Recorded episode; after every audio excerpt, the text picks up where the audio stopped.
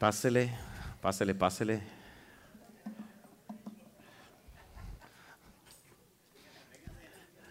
Vénganse, vénganse.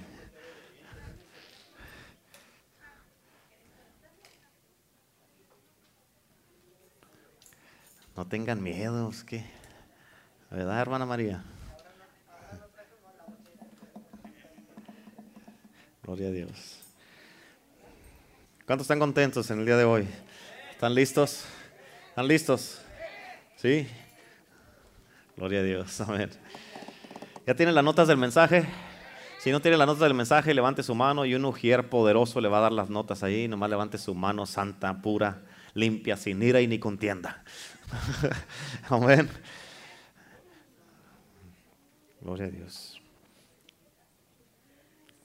¿Está listo para la palabra? Amén. Hoy día el Señor me dio un mensaje. No va a durar mucho. ¿Cuántos están contentos por eso? ¿Cuántos se quieren ir a descansar temprano ahora? ¿No? hasta que amanezca. Hasta que amanezca. ¿Sí? Ok, aleluya. A ver, póngase de pie, por favor. Pónganse de pie todos. Aleluya. ¿Ya están listos? Ok. Puede sentarse, gracias. Gloria a Dios. No estaba viendo a ver si estaban bien o no. Gloria a Dios. Aleluya. Yo le titulé este mensaje, ¿vives en la levadura de Herodes, los fariseos o del reino? ¿Cuántos dicen amén? Aleluya. Dice la palabra de Dios allí en sus notas en Mateo capítulo 6, versículo 10. Venga tu reino, hágase tu voluntad como en el cielo, así también en la tierra. ¿Cuántos dicen amén? ¿Cuántos creen que la voluntad de Dios es que, que lo que pasa en el cielo pase aquí en la tierra? ¿Crees tú que es la voluntad de Dios eso? Absolutamente que sí es la voluntad de Dios. ¿Cuántos dicen amén? Por eso lo dice la palabra de Dios. Entonces, ¿por qué no está pasando en la tierra lo que pasa en el cielo? ¿Mm? ¿Por qué crees que no está pasando? Una de las razones principales es porque no le creemos a Dios. ¿Mm? Ya se me van a poner tan serios, apenas estamos empezando. Es porque no nos atrevemos, no nos atrevemos a hacer cosas que son imposibles. Amén. Es porque estamos acostumbrados a hacer solamente lo que es humanamente posible. Amén. ¿Y cuántos dicen amén? Y creemos que eso, hacer, al hacer lo imposible, es algo, ah, es algo que no se cree o es algo fuera de serie, algo, algo fuera de este mundo. Amén. Estamos ah, ah, escuchando el testimonio de la hermana Cristina. Amén. Los doctores, humanamente, ellos le decían que no iba a caminar. Mira qué sutil el enemigo, ¿verdad? Pero cuando una persona se somete a lo que le dicen los doctores, va a terminar sin caminar. Si no conociera a Dios, la hermana Cristina, te la creo. Pero como conoce a Dios, ah, dijo, ay, sí, vas a ver. ¿Y tu paleta de qué la quieres? Amén. Yo voy a caminar porque voy a caminar. Si en verdad ella tuviera todos esos huesos quebrados, ¿tú quieres que estuviera de pie? No. Amén. Pero está de pie, ¿por qué? Porque el que nos mantiene de pie y que ha plantado nuestros pies firmes, amén, es Jesucristo. Él es el que nos ha, nos ha hecho así. ¿Cuántos dicen amén? Por eso, muchas veces, porque no le creemos a Dios, no miramos lo, imposible, no miramos lo que es, eh, lo que, porque muchas veces es muy fácil creer para alguien más. Pero cuando se trata de uno, uno batalla en creer, ¿a poco no es cierto? Amén. Cuando tú, cuando ah, miras a una persona enferma, rápido vas y le dices, hermano, no se preocupe, yo estoy orando por usted, no se preocupe, todo va a estar bien. ¿Cómo sabes? Amén. Vas y le dices, ¿sabe qué? Hermano, no se preocupe, ese problema en su matrimonio se va a arreglar. Yo lo sé. Amén. No te preocupes, todo va a estar bien. Pero cuando algo te pasa a ti, ¿por qué te preocupas? Amén. ¿Por qué no crees ahí? Andas enfermo ahí. Ay, es que me hicieron unos estudios y no sé qué tengo. No te preocupes, todo va a estar bien. Pero no oras ni por ti mismo porque andas preocupado, andas ahí cargado con eso que te dijeron los doctores. Y no le estabas diciendo a esta persona que no se preocupara por qué tú sí te preocupas. En otras palabras, practica lo que predicas. ¿Cuántos dicen amén? Amén. Practica lo que predicas. Por eso escucha. Todo esto lo que estamos, y fíjate, bien importante, si todo lo que estamos haciendo si todo lo que tú haces es posible, ¿para qué ocupas a Dios? Si tú solo lo puedes hacer, ¿para qué quieres a Dios? Amén. ¿Para qué quieres que Dios te ayude si lo que estás haciendo hasta una persona que no es cristiana lo puede hacer? Amén. Wow, aleluya. Nunca los había podido visto tan, que se portaran tan bien y estuvieran muy atentos. Por eso, no es normal que tú y yo siendo cristianos no tengamos un apetito para lo imposible. ¿Escuchaste eso? Para lo imposible. Es imposible esto, pastor, esto no puede pasar. Por eso Dios te está poniendo en esa situación para que tú cambies lo que es imposible. Amén. No es normal en un cristiano que no tenga un apetito para lo sobrenatural, para lo milagroso y lo extraordinario. ¿Cuántos dicen amén? Para lo que nadie se ha atrevido a hacer, tú tienes que atreverte a hacerlo. Amén. ¿Por qué? Porque esto, fíjate, esto es lo que pasa. Fíjate, es, bien importante, tienes que entender esto. Porque esto es esto pasa en la vida de los cristianos. ¿Por qué pasa esto? ¿Por qué no se atreven a creer? ¿Por qué no creen que sí puede pasar? ¿Por qué no creen que sí puede suceder? La hermana Felipe nos estaba contando un testimonio antes del servicio también de que le estaba pidiendo al Señor que le quitara algo que tenía aquí en el cuello y dice que ni cuenta se dio y un día salió de aquel servicio y ya no lo traía dijo, ay, amén. Le estaba pidiendo eh, que, el Señor le quitara unos dientes que estaba ahí porque le querían llevar allá al hospital al, con el dentista que le iban a poner anestesia. No quería que le inyectaran ni nada. El Señor le quitó los dientes sin dolor y ya después, ahora sí llévenme que me pongan los nuevos. Amén, pero si tú le crees a Dios, ay, eso no pasa, hermano, eso ya, ya, eso ya es demasiado. No, amén, no es demasiado. Amén, ¿por qué? Porque vivimos en un cristianismo, en un, en un mundo que es cristianamente incrédulos. Amén.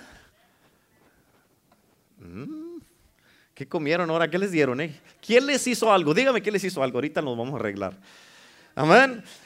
Por eso es que, fíjate, por eso, ¿por qué es que le pasa a los cristianos eso que no le creen a Dios? Amén. ¿Por qué no creen que ellos pueden hacer eso? ¿O por qué miran que ellos nunca van a lograr algo así? Porque muchas veces piensan que eso es solamente para gente especial o personas especiales. No, es para que tú lo hagas. Es para que tú te avientes. Es para que tú eh, digas, pues, ¿qué, ¿qué es lo peor que pueda pasar si oras por alguien? Lo peor es que no se sane. Pero si no se sana, ya está enfermo al cabo. ¿A poco no es cierto? ¿Verdad? ¿A poco no? Amén, pero si se sana, ya se armó, ya hiciste un milagro. Pero tienes, pero nunca vas a saber si se va a sanar si no oras por la persona. Tienes que atreverte. ¿Qué es lo que tenemos que hacer? Tenemos que renovar nuestra mente. ¿Por qué? Porque tú eres especial. Tienes que cambiar la manera que piensas. No, eso yo no lo puedo hacer. Eso es nada más para los pastores, para los evangelistas, los profetas, los, los apóstoles. Amén. Eso es nada más para la gente que es diferente. Pero yo nomás soy un simple ah, miembro de la iglesia. No, por, como por, por eso. Por eso Dios lo quiere hacer a través de ti. Amén. Por eso, ¿cuántos dicen amén? Yo era lo vil y lo menospreciado de este mundo. Y le he mirado muchos milagros a través de mi vida, a través de la iglesia, a través del ministerio. Amén. Tú eres un hijo de Dios. ¿Cuántos dicen amén? Eres una hija de Dios. Y Dios quiere, fíjate, Dios te escogió a ti. Para, para eso te escogió a ti, para que hagas lo imposible. Amén. No para que, no para que seas menos. Dios te escogió y para que vivas en, que no vivas en lo posible solamente, sino en lo imposible. Pero tienes que renovar tu mente. ¿Cuántos dicen amén? Fíjate, en la traducción del lenguaje actual, en, en Romanos 12, 2, ahí en tus notas, dice de esta manera. Y no vivan ya como vive todo el mundo. En otras palabras, todo el mundo. Estamos hablando, digamos, aquí estamos hablando del mundo cristiano. Ya no vivan como viven todo el mundo que no cree. Son cristianos pero no creen.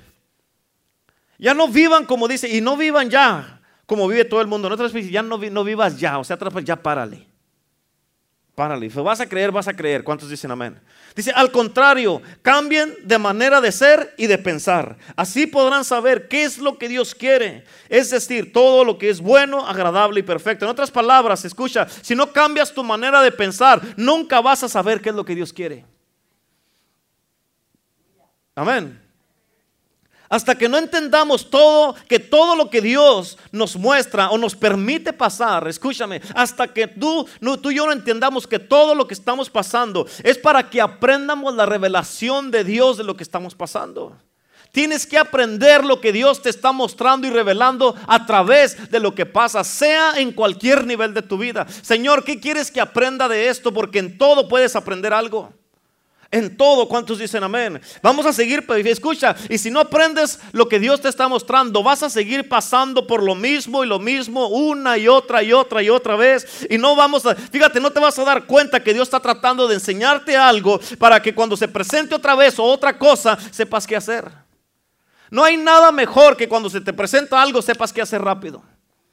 Eso es muy bueno. ¿Cuántos dicen amén? Y con esto, fíjate, no estoy diciendo que Dios te está mandando cosas malas para darte una lección. No, eso no es lo que te estoy diciendo. Lo que te estoy diciendo, hermano, es que Dios quiere llevarte a un nivel más alto en tu vida como persona, como matrimonio, como hijo o hija de Dios, como persona simplemente cristiana. Amén, para que sepas qué hacer en cada circunstancia que se te presente en tu vida.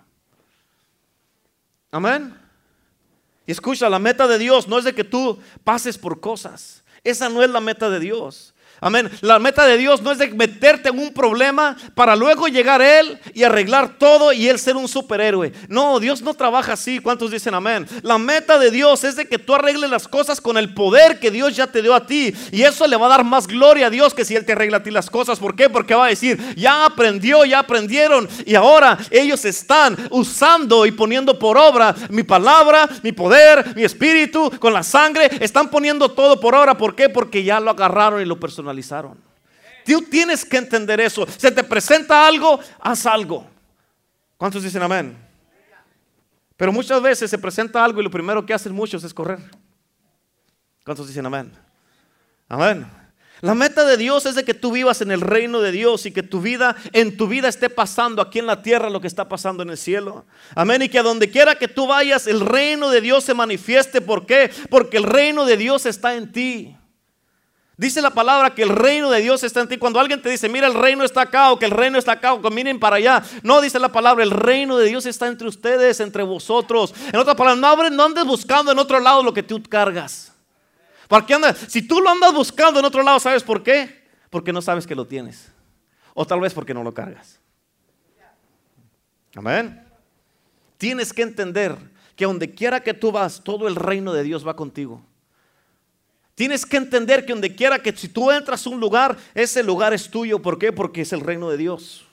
¿Por qué? Porque Dios va contigo. No va cualquier persona, Dios va contigo. Llegas a una tienda, esa tienda es mía. ¿Por qué? Porque Dios va contigo y Dios es el dueño de todo. Y Dios nos dio todo en las manos a nosotros. So llegas a un lugar y tú cambias la atmósfera en ese lugar. ¿Por qué? Porque Dios va contigo. La gente ahí, ¿a cuánto les ha tocado que a veces llegan a un lugar y la gente a veces de repente se enojan empiezan a decir malas palabras y tú te quedas, pues, ¿y este qué trae? Pero ¿sabes qué? Es que reconocen quién va dentro de ti. Amén, no saben, no lo miran, pero tú cargas algo dentro de ti. La gente empieza a enojarse y echar malas palabras y todo eso. ¿Sabes qué está haciendo? El demonio que trae esa persona se está manifestando. ¿Por qué? Nomás porque tú llegaste ahí. Y sin tú decir nada, llegas y te sientas en una silla y la gente se empieza a incomodar. A cambiar de. Empiezan a moverse para allá y luego para acá. Para allá y luego para acá. Y los separan y se salen y luego van aquí para allá y empiezan a dar vueltas. Y, y empiezan así. ¿Por qué? Porque tu presencia los incomoda a ellos. Amén. No es, no, no, no es tanto de que somos muy acá. Es quien va con nosotros. ¿Cuántos dicen amén? Denle un aplauso a Cristo. Amén. Gloria a Dios. Fíjate cómo dice la palabra de Dios. En Mateo capítulo 8, versículo 13 al 21, ahí en tus notas dice, y dejándolos, volvió a entrar en la barca y se fue a la otra ribera. Habían olvidado traer pan. ¿Qué se les olvidó? El lonche. Amén. Y no tenían sino un pan. ¿Cuántos panes tenían? Tenían un pan consigo en la barca. Y él les mandó diciendo, mirad, guardaos de la levadura de los fariseos y de la levadura de Herodes. Y discutían entre sí, te dije que trajeras pan. Amén, discutían entre sí diciendo, amén, es porque no trajimos pan, el versículo 17. Y entendiéndolo Jesús les dijo, ¿qué discutís? ¿Por qué están ahí alegando? Porque no tenéis pan. ¿No entendéis ni comprendéis? ¿Aún tenéis endurecido vuestro corazón? En otras palabras, ellos no estaban entendiendo de que Jesús, fíjate, él podía haber multiplicado ese pan que traían ellos solos. Por eso, por eso les estaba diciendo, porque es que no entienden todavía. Amén. En el versículo 18 dice, teniendo ojos, no ves, y teniendo, oídos, no oís, y no recordáis, ¿no te acuerdas? Cuando partí los cinco panes entre, entre cinco mil, ¿cuántas cestas llenas de pedazos recogiste? Y ellos respondieron, dos. Y Amén. Y uno con dos y, amén. y en el versículo 20 dice, y cuando los siete panes entre los cuatro mil, ¿cuántas canastas llenas de los pedazos recogiste? Y ellos dijeron, siete. amén. Bien acá, bien regañados, me los imagino. Imagínate a los discípulos bien regañados. ¿Cuántas canastas recogiste cuando los cuatro mil? Siete.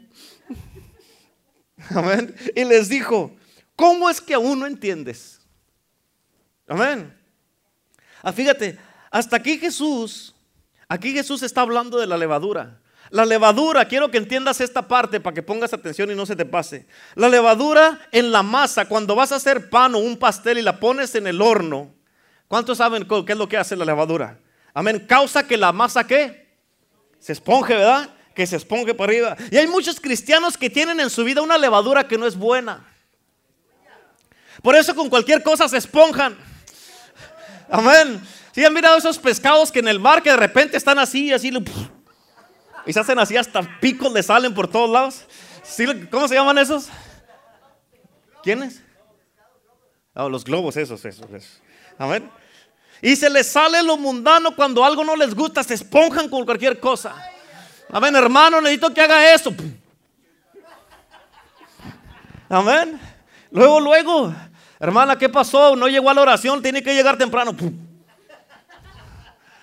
Amén. Por cualquier cosa. Hoy le toca, le viene el hermano y les dice, hoy les toca servir allá con los jóvenes, tiene que suplir a esta hermana porque no vino. Y nomás le hacen así. Y se inflan. Y se inflan luego, ¿a poco no es cierto? Amén. Por, ¿Sabes por qué les pasa eso? ¿Cuántos quieren saber por qué les pasa? Porque la levadura que traen no, les, no es buena. Amén. Es la levadura. Amén. Y unos traen mucha levadura. ¿Cuántos dicen amén? Mucha levadura. ¿Cuántos dicen amén? Amén. Se les olvida que. Por eso Jesús les dijo en Marcos 8, en el versículo 15, dice: Y él les mandó diciendo: Mirad, guardaos de la levadura de los fariseos y la de Herodes. ¿Para qué? Para que no se anden esponjando. ¿Cuántos dicen amén?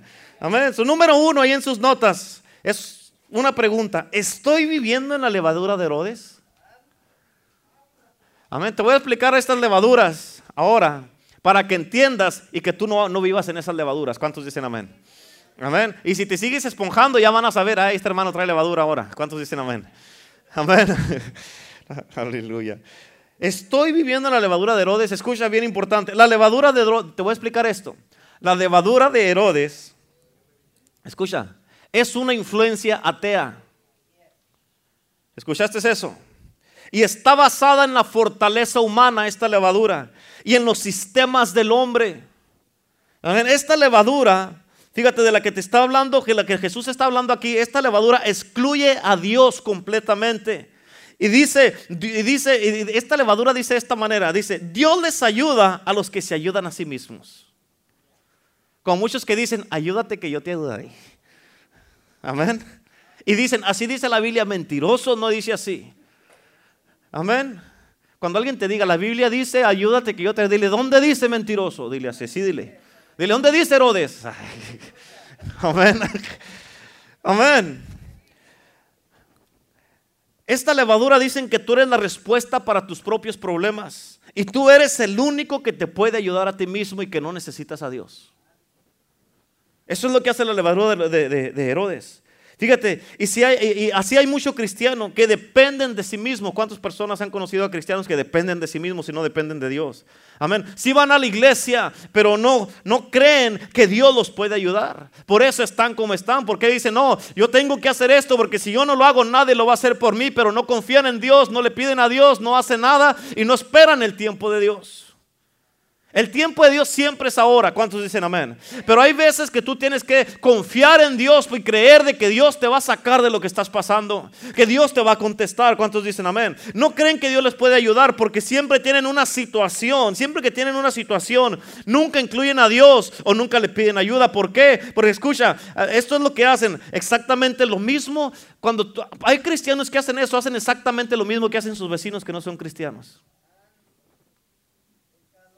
Amén. Y así exactamente como tus vecinos que no son cristianos, ellos no incluyen a Dios, es la levadura, de Herodes y tú haces, tú haces lo mismo cuando tú vives en esa levadura. ¿Me entiendes? en los últimos años en la iglesia, Fíjate, muchas iglesias han logrado muchas cosas por sus propios esfuerzos, pensando que ese es Dios el que ha hecho todas las cosas cuando Dios no tiene nada que ver en eso. Amén. Solo ponte a pensar, ¿para qué necesitas a Dios cuando tú estás haciendo las cosas con tus propias fuerzas? Amén. Si estás haciendo las cosas sin que Dios tenga que estar envuelto, ¿para qué lo necesitas? ¿Cuántos dicen amén? ¿Entendieron lo que es esa levadura? Que la segunda, número dos, otra pregunta. ¿Estoy viviendo en la levadura de los fariseos? Amén. Escucha, ¿cómo es esta levadura? Esta levadura abraza la teoría de Dios, pero no la practica ni la experimenta. ¿Escuchaste eso? Esta levadura abraza la teoría de Dios, pero no la practica ni la experimenta. ¿Por qué? Fíjate, porque la experiencia o la práctica es completamente removida de esta levadura. Los fariseos tienen a Dios en forma, pero no en poder, y no lo conocen. Amén. Los fariseos tienen a Dios en forma, pero no en poder y no lo conocen. Por eso cuando Jesucristo vino no lo reconocieron como, como el Mesías. Todavía hasta la fecha lo están esperando, pero el Mesías vino, anduvo entre ellos, platicó entre ellos y ellos ni cuenta se dieron. Amén. Entiende una cosa. Dios ha arreglado todo para que estés en el barco en el que tú estás. Muchas veces te ha puesto en ese barco sin pan. Así como cuando iban Jesús con los discípulos, que les dijo, ¿todavía no entiendes todavía? En otras palabras, tienes que entender que Él es tu proveedor aunque tenga nomás un solo pan. Tienes que entender que Dios, pase lo que pase, Dios te va a ayudar. Amén. Pase lo que pase, Dios es el que eh, Él prometió nunca dejarte ni abandonarte. Él dicho, dice la palabra de Dios, nunca he visto un justo desamparado ni su descendencia que mendigue pan. En otras palabras, yo no tengo trabajo, no tengo esto, el refrigerador está vacío, pero sabes que nunca te ha faltado nada, nunca te ha faltado comida. ¿Por qué? Porque Dios es el proveedor. ¿Cuántos dicen amén? Oh, sí, no, no ha caído nada, no le hace, va a caer. Algo va a caer. ¿Cuántos dicen amén? Amén. ¿Por qué? Porque Dios es poderoso.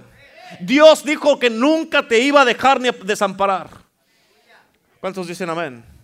Y te ha puesto, fíjate, muchas de las veces a muchos los pone en ese barco en el que están sin pan. ¿Para qué? Para que te identifiques con los que no tienen tampoco. Y para que cuando tú tengas puedas compartir. En las, en las, ah, ¿cuántos, ¿cuántos, han visto una cuando se, se casan, eh, eh, cuando hay bodas? Y que la última que tuvimos fue la de Connie y Walter. ¿Se en, ese, cuando están haciendo las promesas que les dan, cuando las, les dan las arras. Amén. ¿Cuántas monedas son? ¿Mm? Trece monedas. ¿Por qué? ¿Sabías por qué?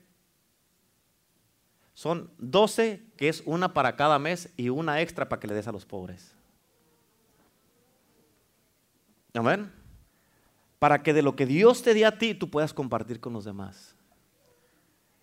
Amén. Por eso, si estás en una posición donde, donde tú, digamos, ahorita no, no, no te está llegando nada, no tienes trabajo, todo esto aquí, acuérdate que va a haber alguien que te va a proveer todo el tiempo. Amén. Y esa es la arra extra. Porque Dios bendice a unos para bendecir a otros. Porque Dios siempre tiene algo, algo para qué, para bendecir a otros. No es nomás para que tú te hagas juntes y juntes y juntes y juntes, sino que, hey, miras un hermano, una hermana que tiene una necesidad. ¿Sabes qué, bro? Decir que ahorita andas pasando un tiempo dormir, ahí te va, pum, ahí te va. Y esa es la arra número 13. Amén. Y el hombre se la da a la mujer porque él se está comprometiendo a proveer para ella y dice, y lo extra de aquí vamos a repartir cuando se necesite. ¿Cuántos dicen amén? Amén, está poderoso eso, ¿verdad? Nunca no, ¿verdad que no lo sabían así? Ah, pues ni yo. Gloria a Dios. Amén. Aleluya. Fíjate, los fariseos, capta esto, los fariseos ofrecen explicaciones, no soluciones. Amén. La levadura de los fariseos siempre ofrece explicaciones, no soluciones. Ellos rehusan dejar que Dios se active en la tierra. Amén. Si te dicen que ores mucho, pero que nunca vas a recibir una respuesta. Amén. Por eso ellos oraban públicamente para que los viera la gente, no para que Dios les contestara. ¿Para qué? Para verse bien delante de la gente. Ay, mira, estos cómo oran. Este hermano sí ora, este sí sabe orar. Pero está orando, amén. ¿Por qué? Sin esperar una respuesta de parte de Dios. Amén. Y eso es lo que hacen los fariseos. Ellos oran. Pero ¿sabes qué? Ellos oran mucho, pero nunca esperan una respuesta de Dios. ¿Por qué? Porque no lo conocen. Tienen a Dios en forma, no en poder. Así es que cuidado con esa, por eso Jesús les dijo a los discípulos, y cuídense de esas levaduras. No le estaba diciendo porque hagan pan, porque Jesús no necesitaba, él, él nomás lo, lo multiplicaba. Si las piedras, le dije, eh, Satanás sabía que Jesús podía convertir esas piedras en pan. Amén, pero no lo hizo. Amén. Así es que tienes que tener cuidado. ¿Cuántos dicen amén? Aleluya. Fíjate, los fariseos, la levadura de los fariseos Tienes que entender esto. Ellos conocen a Dios en forma de algo. Amén. No porque tienen una relación con Él. Tienen una formación de Él, más no una demostración de Él. Amén. Ellos tienen a Dios en forma de algo, pero nunca tienen una demostración de Dios, o sea, nunca lo, lo han conocido. Amén. Es por eso que muchos cristianos encuentran explicaciones a las enfermedades todo el tiempo. Amén. Y no hacen nada para que el poder de Dios se manifieste. Siempre o tienen una explicación. Siempre tienen una explicación. Fíjate, los fariseos se sienten sabios al explicar los problemas todo el tiempo. Oh, escúchame, los fariseos siempre tienen una explicación para todo. Para todo. Parece que, oye, pues ¿cómo sabes tanto? Amén. Pero mira sus vidas y es un desastre. Entonces, si, si todo lo que saben lo aplicaran, no estuvieran así. ¿Por qué? Porque son buenos para hablar, pero no para aplicar.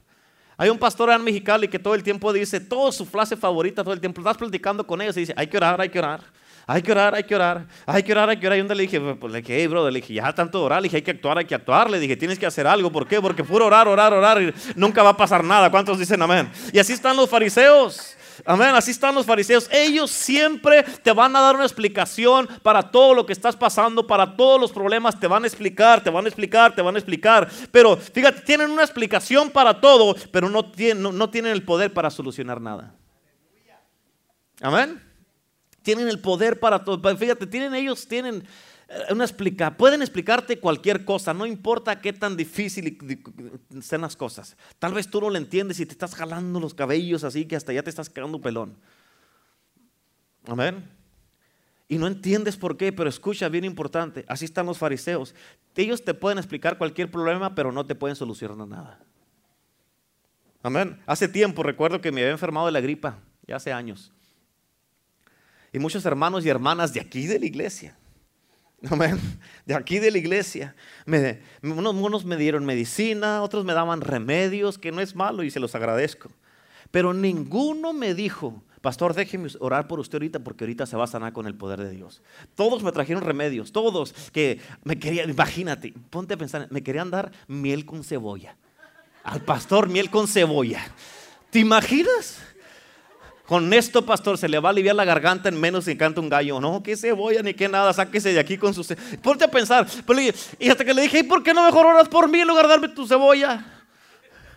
Amén. En otras palabras, tienen explicaciones y pues, rápido pueden explicar todo, pero no pueden solucionarlo.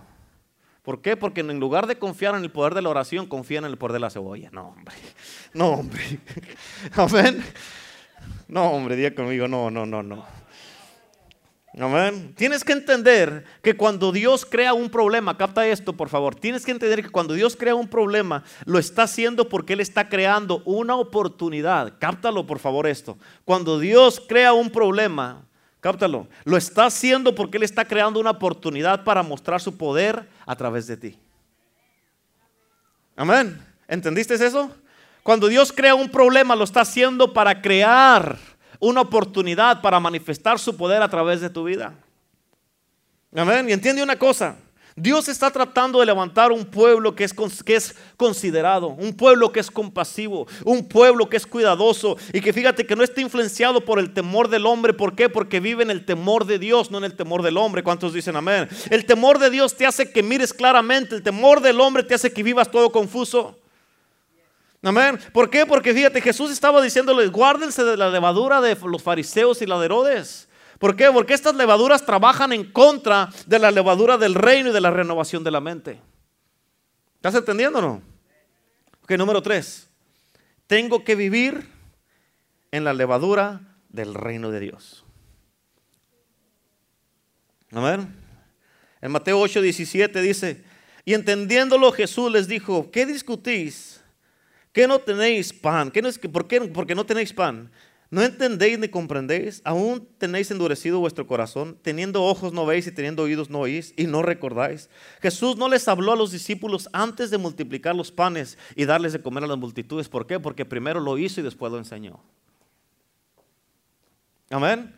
Antes de darles este ejemplo a sus propios discípulos, él ya había hecho el ejemplo acá, ya lo había multiplicado dos veces. Y le dijo, hey, ya lo hice dos veces, ¿cómo es que no entiendes acá? Amén. Traían un solo pan. ¿Tú crees que no puedo multiplicar ese un pan? Si lo hice acá dos veces y salieron un montonón, le dimos comer a cinco mil y a cuatro mil y con un pan están discutiendo ustedes. No estoy hablándote de eso. Cuida tu corazón, guarda tu vida, guárdate. Amén. Para que no te hagas como ellos, que no excluyas a Dios. Para que no estés haciendo cosas que no deben hacer en tu vida. ¿Cuántos dicen amén? Para que no nomás tengas explicaciones de las cosas, sino que puedas resolver las cosas. Amén. Pero fíjate, Dios los llevó a esta experiencia esperando que ellos hicieran de esta experiencia un estilo de vida. Cuando Dios te lleva por una experiencia en tu vida, apúntalo, que no se te olvide, cuando Dios te lleva a una experiencia en tu vida, Dios lo está haciendo para que esa experiencia se convierta en tu estilo de vida, donde vas a solucionar las cosas. Amén.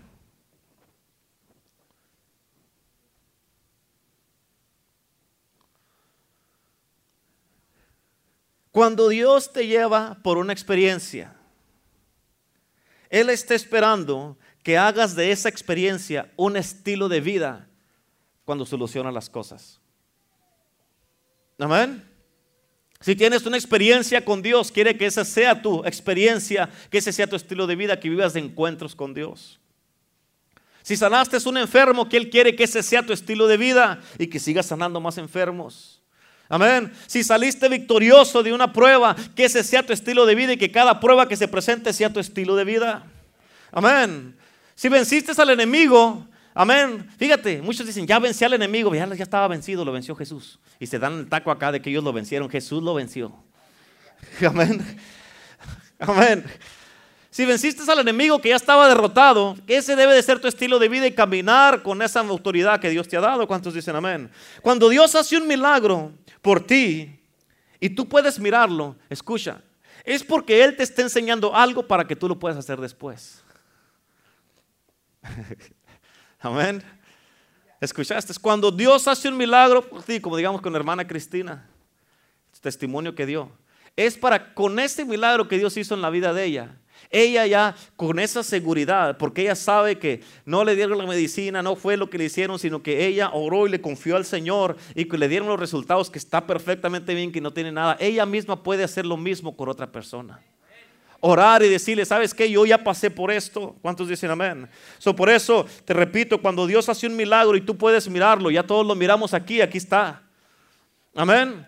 Fíjate, es porque Dios te está enseñando algo para que tú lo puedas hacer otra vez. Por eso es bien importante, se los he dicho muchas veces, ¿qué es un testimonio? Un testimonio profetiza lo que puede, ¿qué hace más bien un testimonio? Profetiza lo que puede ocurrir otra vez.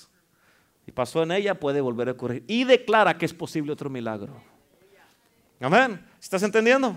Amén. Cuando tú vives en el reino de Dios, tú tienes una mentalidad donde tú sabes que todo es posible a todas horas.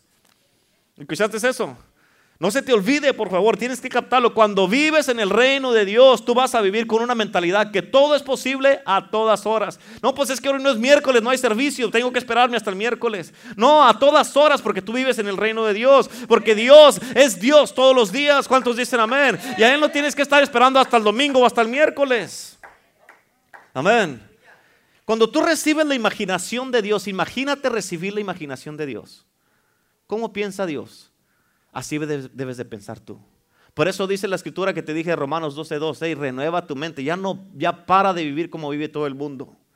Amén. Cuando tú recibes la, imaginación de Dios, tu mente estará llena del reino de Dios a todas horas. Y vas a querer milagros a todas, ver mirar milagros a todas horas.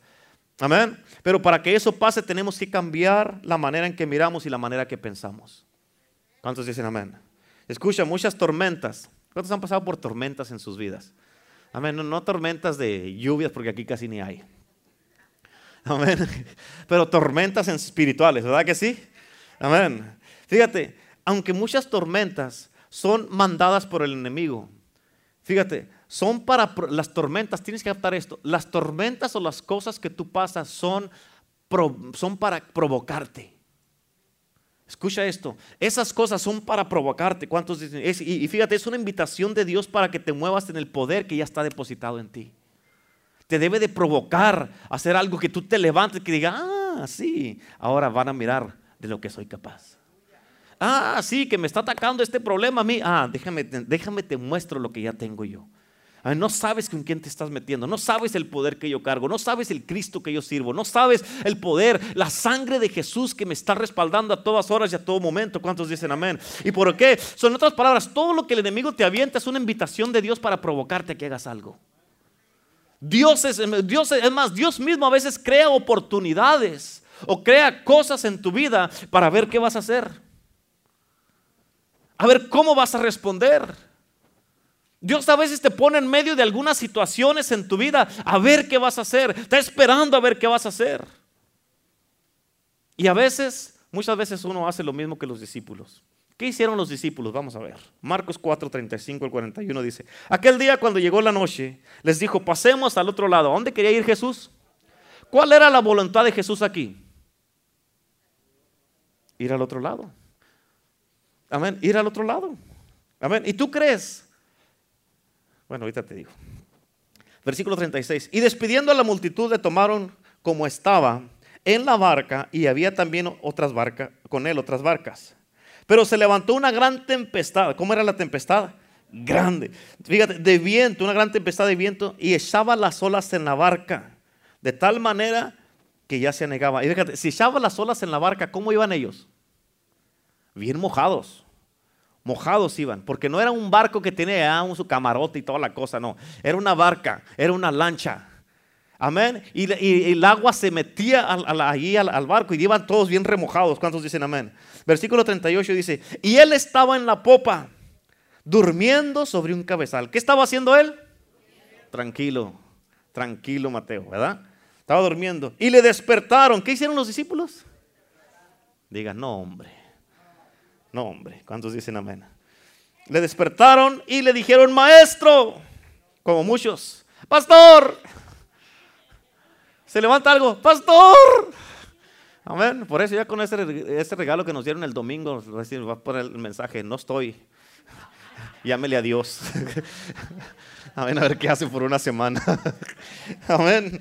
Y le despertaron, le dijeron, maestro, no tienes cuidado que perecemos. Pastor, estaba platicando con ellos hace rato. Pastor, ¿qué pasó? Me corté el dedo. Pues póngase un curita. Amén. ¿A poco no es cierto? Para cualquier cosa. No tienes cuidado que perecemos, versículo 39. Y levantándose, porque fueron a despertarlo, reprendió al viento y dijo al mar, calla, enmudece, y cesó el viento. Y se hizo gran bonanza, en otras palabras, hubo paz y el, el, el mar se aquietó.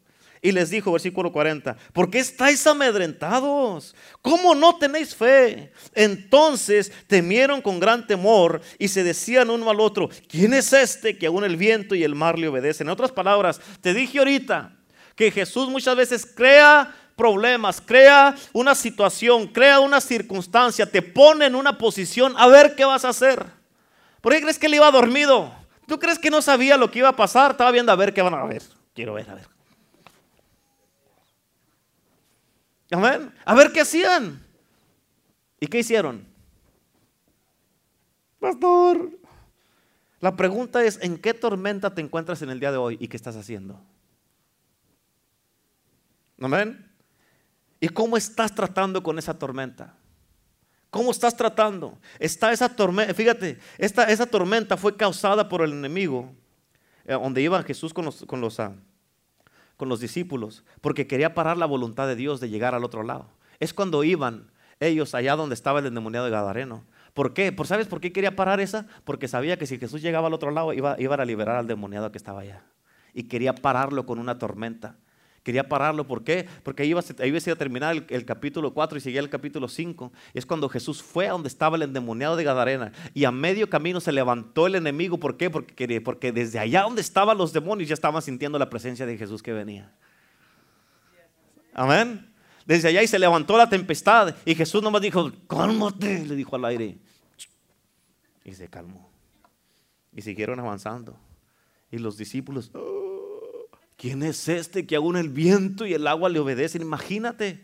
Y Jesús dijo, tú puedes hacer lo mismo. ¿Cuántos dicen amén? Escucha, muchas veces vas a enfrentar tormentas solamente. ¿Sabes, ¿Sabes por qué vas a enfrentar tormentas muchas veces? Nomás porque estás en la voluntad de Dios. Nomás por eso. en lugar de quejarte, di Señor, gracias porque esto se me vino porque estoy en tu camino. Porque esto se me vino porque estoy en tu voluntad. Esto se me vino porque estoy obedeciéndote, Señor. Amén. Así es que no digas, no, hombre, me metí con el Señor y ahora que estoy con el Señor, puros problemas. No, ¿sabes por qué muchos de los problemas están en tu vida? ¿Por qué? Porque Dios está haciendo algo provocándote a que hagas algo. ¿Cuántos dicen amén? Amén. Fíjate, a Dios no le gustan las tormentas que tú pasas. A Dios no le gusta, pero te deja que pases por ellas para entrenarte y uses las herramientas que Él ya te dio para que tú calmes los problemas. Amén. Dios te deja que pases ahí para que uses todas las herramientas que tienes. Amén. Dígale que está a su lado, tienes que calmar la tormenta. Hay muchos que se encuentran en una tormenta y luego piensan que su trabajo, escucha, hay muchos, eh, porque esto es lo que hace la mayoría de los cristianos. Hay muchos que se encuentran en una, en una tormenta y luego piensan que su trabajo es clamar a Dios para que Dios la calme. Amén. Es el trabajo del Señor. Pero ese no es el propósito de la tormenta. Escúchame, Dios nunca permitirá una tormenta sin darte las herramientas para que tú la calmes. Amén. Dios no te va a provocar a algo para que tú nomás quedes en vergüenza. Dios va a provocar algo para que salgas vencedor y eso le va a dar gloria a Dios. ¿Cuántos dicen amén? Por eso, eh, fíjate, él, él, permite problemas en nuestras vidas, pero para que los derrotes y que los tengas bajo control. Amén, pero tienes que usar el poder que Dios te dio ya. Amén. Por eso Dios te permite pasar por cosas y en lugar de sacarle la vuelta tienes que decir, ok, vamos a enfrentar esto. Vamos a agarrar el toro por los cuernos y darle para enfrente.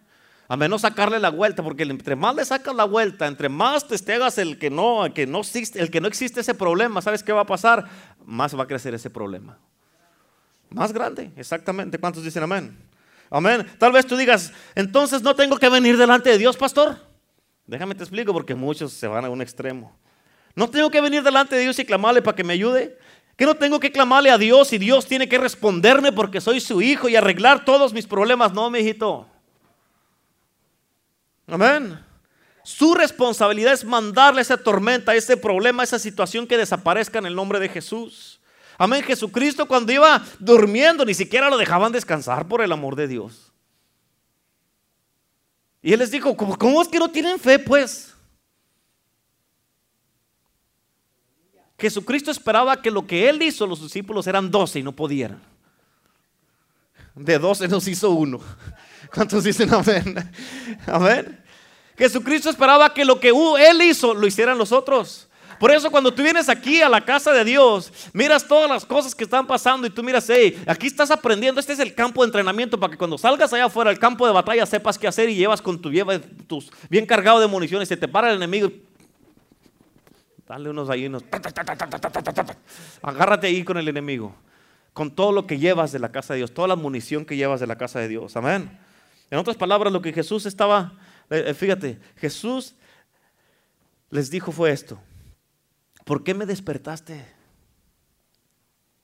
Les dijo, ¿cómo es que no tienen fe? ¿Por qué calmaste tú? ¿Por qué no calmaron ustedes la tormenta? Él les dijo, ya te, he enseñado, tú me has mirado cómo lo he hecho, ya te, ya te he dicho cómo le hagas, ya te he dado el poder, ¿por qué no lo haces?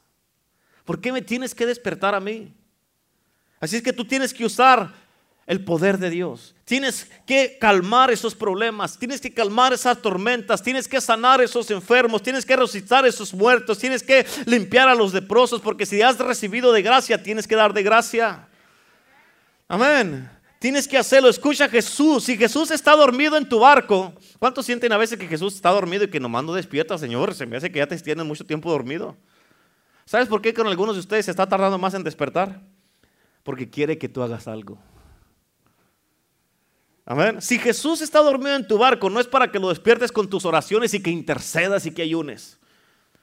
Amén. Es, para, es porque, fíjate, ¿sabes por qué está dormido? Porque Él está confiado que tú vas a usar el poder que, que Él te ha dado a ti. Él está confiado en eso y que vas a arreglar cualquier problema. Y si Jesús, fíjate, si Jesús siempre tiene que intervenir por nosotros, entonces, ¿para qué estamos nosotros? Amén. ¿Para qué te dio las herramientas? Te las va a quitar y se las va a dar otro. Y a este le tienen que arreglar todo. Amén. Presta para acá eso. Préstame el poder y te lo voy a dar acá. Úselo usted sí, úselo. Este no lo quiere usar, acá está. Usted sí, úselo. ¿Cuántos quieren que les quiten el poder? Digan amén. No, no, no. Amén. Aleluya. Ay, santo Dios. Escucha, acuérdate de esto, nunca se te olvide esto. Nunca se te olvide esto. Amén. Tú solamente tienes poder sobre las tormentas en las que tú puedes dormir en medio de ellas como Jesús. ¿Escuchaste? Tú solamente tienes poder sobre las tormentas en las que puedes dormir como Jesús. Jesús estaba en medio de la tormenta y él iba dormido. ¿Por qué? Porque sabía que él era más grande que la tormenta. Sabía que la tormenta no lo podía tocar. Puede la tormenta estar por todos lados, se puede meter el agua al barco y todo lo que sea, pero no me toca. ¿Por qué? Porque mayor es el que está en mí el que está en el mundo. ¿Cuántos dicen amén? Aleluya. Amén. Cualquier cosa que estés enfrentando, capta esto, cualquier cosa que tú estés enfrentando, tienes que, tú tienes el poder para arreglarlo. Así que, ¿qué esperas entonces? ¿Qué esperas? Arréglalo. ¿Qué estás esperando? Amén, ya para de clamar a Dios, Señor, ayúdame. Tú dices, haz algo. Señor, dame más unción, dame más poder. Ya te la di, haz algo con eso. Escucha, te voy a decir esto. Tengo un mensaje que se llama La tentación más grande de Jesús. La tentación más grande de Jesús. Y fíjate, cuando Jesús acabó su ayuno, te voy a nomás decir un poquito de ese mensaje. Cuando Jesús acabó su ayuno, luego luego se le presentó Satanás y le dijo, si eres el Hijo de Dios, convierte estas piedras en pan, si, si eres esto. ¿Se acuerdan de esa historia? Amén. Fíjate, en ningún momento Jesús le dijo, le clamó a Dios y le dijo, Señor, ayúdame porque esta tentación es muy fuerte. No le dijo ahí, porque esa no era la tentación más grande de Jesús, porque Jesús Ahí él sabía el poder que tenía porque acababa de ayunar. El diablo sabía el poder que tenía Jesús porque le dijo, estas piedras tanto poder tiene que las puede convertir en pan. Jesús nunca le clamó a su padre para que lo ayudara en esta tentación. Amén. Por eso hay muchas cosas por las que tú pasas. Amén. Que no necesitas la ayuda de Dios. Nomás tienes que pararte firme y decirle al enemigo, escrito está cállate, escrito está. Con eso lo terminó el enemigo, Dios al enemigo, Jesús al enemigo. Nomás le dijo, escrito está, al Señor tu Dios adorarás y solamente a Él servirás. Con eso lo derrotó, no le tuvo que decir nada más. Amén. Y, cuando sí le clamó Jesús a su padre fue cuando estaba en Getsemaní. Esa fue la más, la más dura, porque iba a morir. Amén. No se va a poner bueno cuando te pegues de esa predicación. Cuando Dios te clama a ti, te dice y te llama y te dice, tienes que morir a ti mismo. Vas a morir. Amén. Te estoy llamando a vida, pero tienes que morir. Ya están ganas, ganas de predicarles esa. ¿Cuándo sabes cuándo tienes que clamar a Dios? ¿Quieres saber cuándo? ¿Qué dice abajo en tus notas? Clama a Dios cuando nada malo está pasando. Amén. Allí es cuando tienes que clamarle a Dios. Cuando un problema se levante, fíjate, cuando un problema se levante ya debes de estar listo, ya debes de estar lista para saber qué hacer. No debes de estar buscando, fíjate, no debes de pasar horas buscando a Dios para saber qué hacer. ¿Por qué? Porque tú estás conectado al reino de Dios, estás viviendo en el reino, por eso sabes cómo hacer y cómo arreglar las cosas. Amén. Tu hijo que se alejó va a regresar. Amén. Esa situación que ha pasado en tu vida se va a arreglar. Ese problema financiero se va a arreglar. Esa situación que pasaste se va a arreglar. Amén. Y Dios te puso en esa situación a ver cómo vas a reaccionar y a ver cómo vas, cómo está tu corazón cuando estés en medio de esa tormenta. ¿Cuántos dicen amén? Amén. Pero eso dirá, cuando nada malo está pasando es cuando debes de clamar a Dios. Amén. Porque y con eso tú estás acumulando puro poder, estás acumulando dinamita para que cuando salga algo, un problema se levante, ya estás bien cargado de poder y dinamita y del Espíritu Santo para darle con todo al enemigo. ¿Por qué? Porque te preparaste antes que se levantara el problema. Amén. Ya oraste si fuiste a buscar a Dios antes de que algo se levantara. Ya cuando tú te paras delante del enemigo, que el enemigo te trae algo, tú ya estás bien cargado y no te dura nada. Por eso tiene que llegar el punto en tu vida, hermano, hermana, escúchenme, tiene que llegar el punto en tu vida donde ya pares de vivir aquí. Tienes que vivir en el nivel del reino de Dios. Tienes que vivir donde Dios te está llamando a que vivas y mantenerte en ese nivel donde con cualquier cosita no te no truenas. Amén, con cualquier cosita, te voy a decir esto, algo bien, bien. Dice la palabra de Dios que si nosotros somos infieles, Dios sigue siendo fiel. ¿Dice o no dice? Amén. Dios es amor. ¿Y sabes por qué Dios nunca para de amarnos? Porque Dios no puede negarse a sí mismo. ¿Por qué Dios sigue siendo fiel? Porque Él no puede negarse. Si Él no es fiel, Él, ¿sabes qué va a pasar? Él se está negando a lo que es Él. Porque Dios es fiel. Si Dios para de amarte, Dios se está negando a lo que es Él. ¿Por qué? Porque Dios es amor.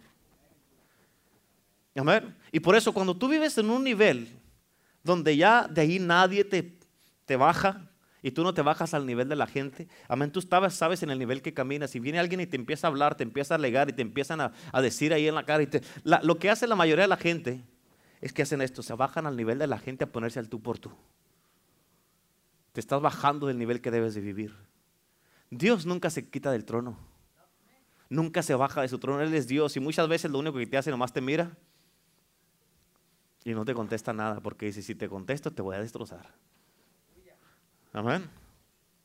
Y por eso, yo cuando yo descubrí esto, yo dije, hey, así es como soy yo. Y no me estoy dando taco, Dios sabe que no.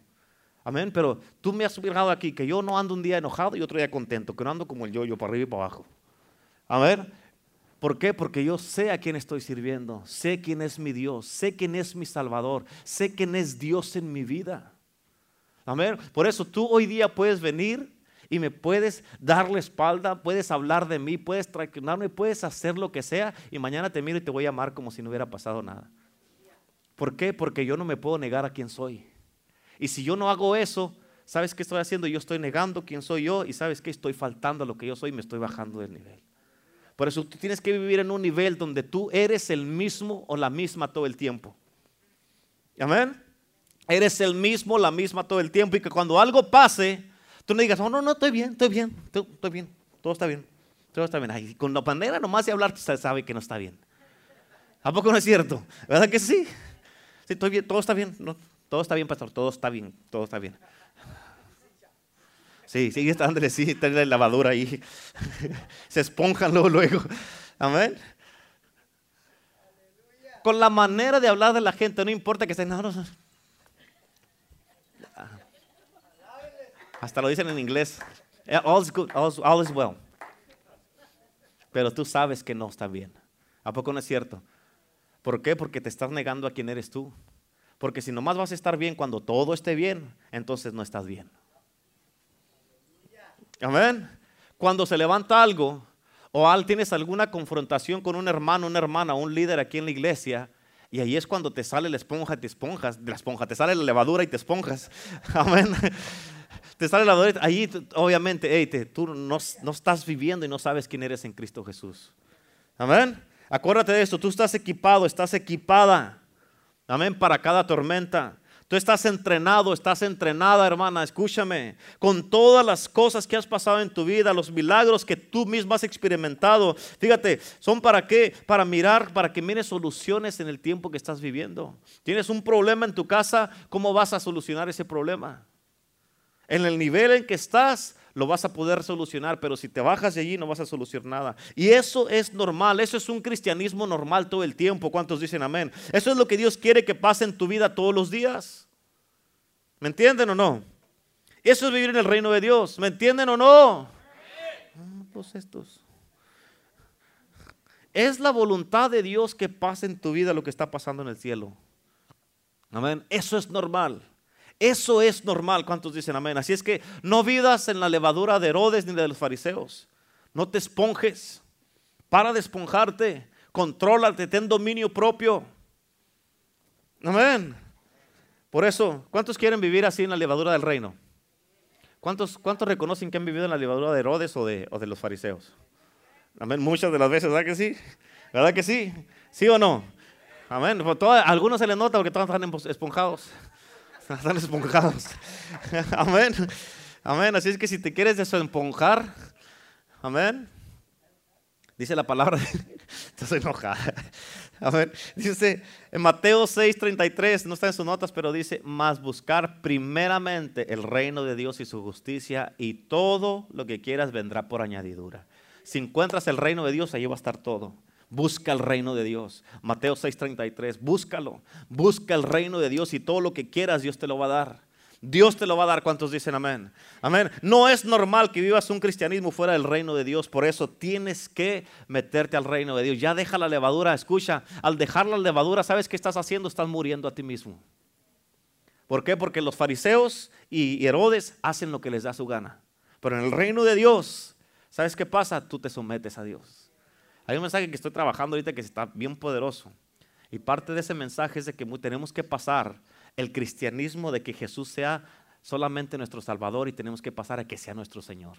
Son dos cosas diferentes. Porque cuando es tu Salvador, tú vienes y lloras y todo se trata de ti, pero cuando es tu Señor, tú obedeces para hacer la voluntad de Dios. ¿Cuántos dicen amén? Aleluya. Gloria a Dios. Ya lo voy a parar ahí porque yo sé que... Aleluya. Denle un aplauso a Cristo. Aleluya. Gloria a Dios. Amén. Denle un aplauso a Cristo. Amén, amén. Dios es bueno.